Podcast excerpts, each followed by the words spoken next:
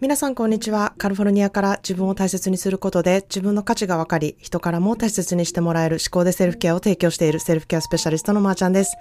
え今日もこのポッドキャストが皆さんのお気持ちに寄り添うものであったらいいなと思っています。え皆さんいかがお過ごしでしょうか？えー、私は昨日からですね、えー、アメリカであるセルフケアの読書セラピーに入っているんですね。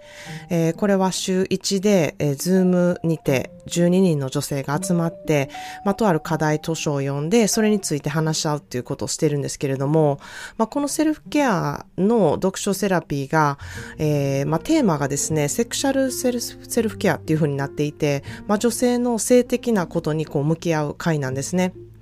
で、まあ以前から、あの、ポッドキャストで私もお伝えしているように、えー、私は生徒セルフケアに今後も力を入れていきたいなっていうふうに思っていて、まあ3ヶ月の講座内でもこのセクションを結構ターゲットに繰り広げているんですね。で、まあ、自分の読んでいる、あの、知識だったりとか知っていることだけじゃなくてですね、まあ実際にいろんな人と交流したりとか、えー、実際にいろんな人の話を聞いて、あの、思うこととか、あの、感じることとか、で、あの、まあどのようにしてね、このセッションを、あの、他の方は進めているのか、えー、進行側の方こともね、結構勉強したくて、えー、このセラピーに入りました。なので、これからね、学んだこととかを、えー、私の講座とか、またコミュニティにてね、えー、シェアしていきたいなというふうに思っています。まあ、そんなで、まあ、セクシュアル的なことは、まあ、とってもね、え、自己肯定感とか、え、自分が満たされることとすごく深いつながりがあるなっていうふうに私は感じているんですね。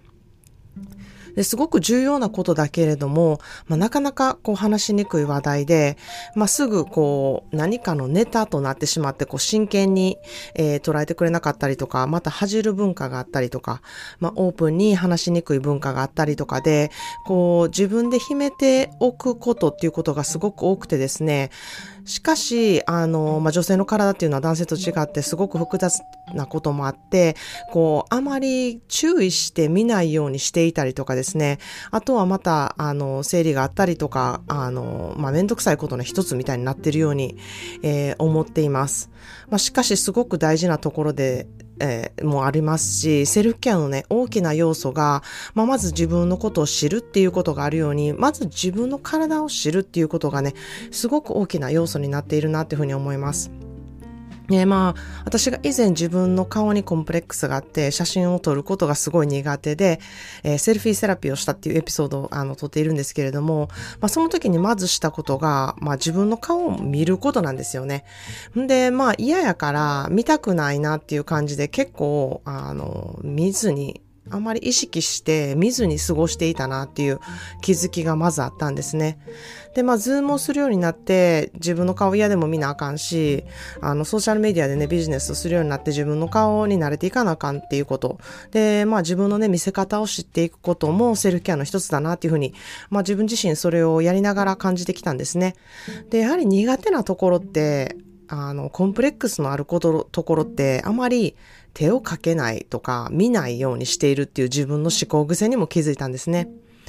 で、まあ、受講者さんから苦手やコンプレックスのあるところほど手をかけるっていうこと、方のね、話を聞いて、なるほどな、私は本当に見ないようにしているなっていう気づきを得たんですね。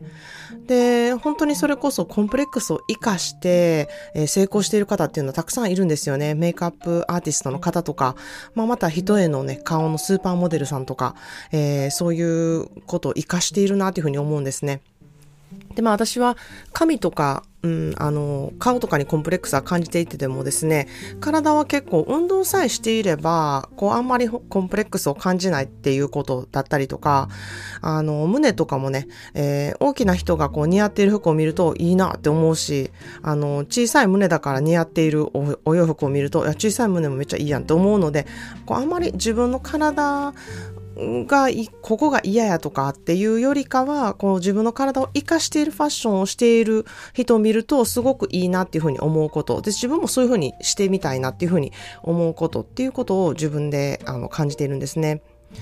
で、また、あの、私自身としては、こう、性的なことに関してあんまりコンプレックスを感じていないこと。で、結構性に対して自分はポジティブであること。で、話すことにあんまり抵抗がないなっていうところが自分の強みだっていうふうに分かったんですね。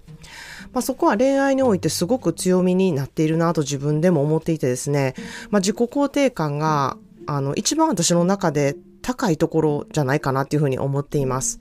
なので、あの、そこをね、ちょっと、あの、セルフケアの講座とか、あの、コミュニティでね、シェアしていきたいなっていうふうにも思ってます。あの、だからとても自分軸で恋愛を今までしてきたなっていうふうに思ってます。なぜそう思ってきたのかとか、どうやってそういうことしてきたのかっていうこと、細かいお話はね、えー、結構パーソナルになるので、講座の中だけでちょっと紹介していきたいなっていうふうに思っているんですけれども、今日は、この、あの、私がどういうふうにしてきたかっていう話じゃなくて、まず皆さんがができることを紹介したいなっていうふうに思います。それは自分とデートをすることっていうことなんですね。皆さん自分とデートをしたことがあるでしょうか？えー、まあ、ほとんどの方が、え、そんな考えたこともないし、自分とデートって何するみたいな 感じだと思うんですね。で、もしこれからね、誰かとデートをしたいなって思っている方、まあ、しばらくね、一人でいたいなと思っている方も、えー、長年パートナーと一緒にいてる方も、まずやってほしいのがね、この自分とデートっていうことなんですね。で、時間的にちょっと無理やなっていう方は、想像だけでもいいんですよ。なんか想像デートっていうことをした時にどういうものになるのか。どんなとこに行って何を食べたいのかとか、何を買ってもらいたいのかとか、どういう景色を見たいのかとか、何をしたいのか、どういうことをしたら自分ってこう満足したりとか喜んだりするのかっていうことをね、えー、考えてほしいんですよね。で、その時に何を着たいのかとか、どういうことをしたら嬉しい気持ちになるのかとか、